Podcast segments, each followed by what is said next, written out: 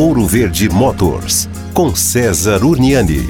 Bom, bora falar aqui de curiosidade da história do automóvel, né? Chegou aqui uma pergunta pra gente da onde veio, né, essa nomenclatura horsepower ou cavalos de força. Meu carro tem 180 cavalos. Muito bem. Lá no passado, né, era utilizado o cavalo para fazer a extração, né, do minério em Minas. Então, quando entrou a máquina a vapor, a ideia era tentar mostrar quantos cavalos uma máquina conseguia substituir. Então, uma máquina daquela, por exemplo, um trem daquele poderia, uma máquina a vapor, substituir 15 cavalos. Ele era correspondente a 30 cavalos. Então, existe uma unidade de medida utilizada para você saber qual é a força do Gladysdale, que é o nome do cavalo que era utilizado, né, para tirar o minério das minas, comparado com cavalos de força que você tem numa máquina. Por isso, até hoje, a gente utiliza CV, cavalos de força, né, ou então horsepower, em referência a esse cavalo Gladysdale que puxava aí, né, os minérios de dentro das minas.